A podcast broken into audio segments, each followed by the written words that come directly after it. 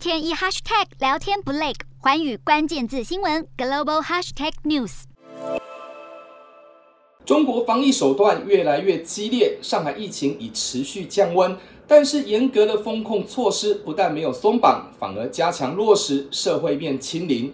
社区只要出现确诊案例，便强制要求全区住进隔离设施。显然，中国不惜任何代价都要坚守动态清零的路线。不过，中国的防疫措施引来国际社会的批评。中国美国商会公布，超过一半企业将会削减在中国的投资。世界卫生组织秘书长也批评中国的清零政策。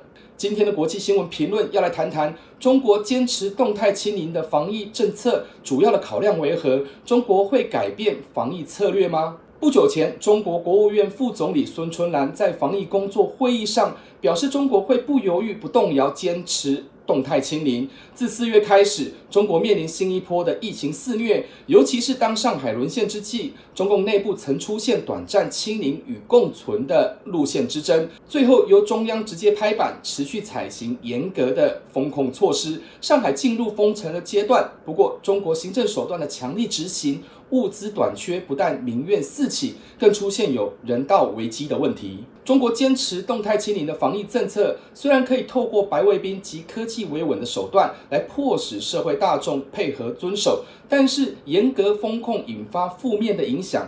尤其是对经济的伤害已经造成，甚至还在扩大。近日，中国美国商会公布一份调查报告，高达百分之五十二的美国企业考虑削减在中国的投资。最主要的原因就是中国政府采取严格的防疫措施，导致人力短缺、供应链中断等问题，营收大受影响。问题是中国并没有因为外国企业的反弹而有改变防疫路线的迹象。当西方国家一再呼吁中国应该要调整防疫政策，中国政府不为所动。中国驻法国大使卢沙野还对外表示，国际社会是想要看中国笑话，甚至还反酸台湾的防疫表现。显然，卢沙野的战狼气焰将防疫路线视为维护国家颜面问题。对中国来说，防疫的政治影响比科学根据来的重要，对内需要维稳，对外要制度之争。对于中国的疫情，世界卫生组织秘书长公开发表他的看法，他认为中国的动态清零政策是无法继续推行，主要是病毒传播模式已经改变，过于严苛的防疫手段。不但难以阻止疫情扩散，更可能引发人权问题，而且对社会经济发展将带来严峻的冲击。他认为中国应该要调整防疫策略，平衡防疫措施对民众生活的影响。言下之意就是建议中国政府采取共存的精准防疫政策。不过，这位向来对中国相对友善的国际组织领导人的建议，恐怕中国政府是听不下去。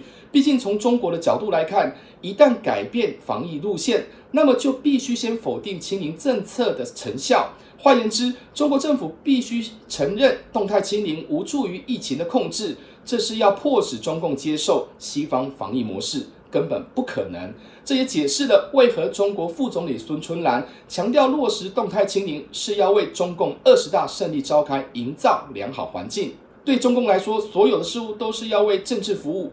防疫纵然会对社会经济发展带来影响，但绝对必须严防出现政治风险。尤其是习近平要顺利延任的政治使命，当疫情延烧会引起社会纷乱，那么唯有封锁才是硬道理。如果防疫手段遭到国际舆论的挞伐，那么更要全力防堵任何境外势力对中国政府的指教。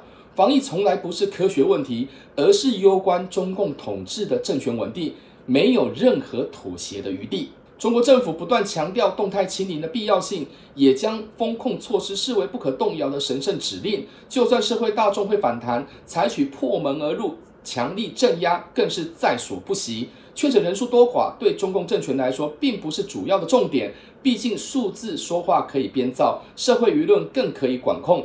为了确保中共的政权地位，清零的防疫政策沦为政治动员的工具。白卫兵为了完成清零任务，人民必须有粉身碎骨的准备。此时此刻，要中共改弦更张，犹如缘木求鱼，难上加难。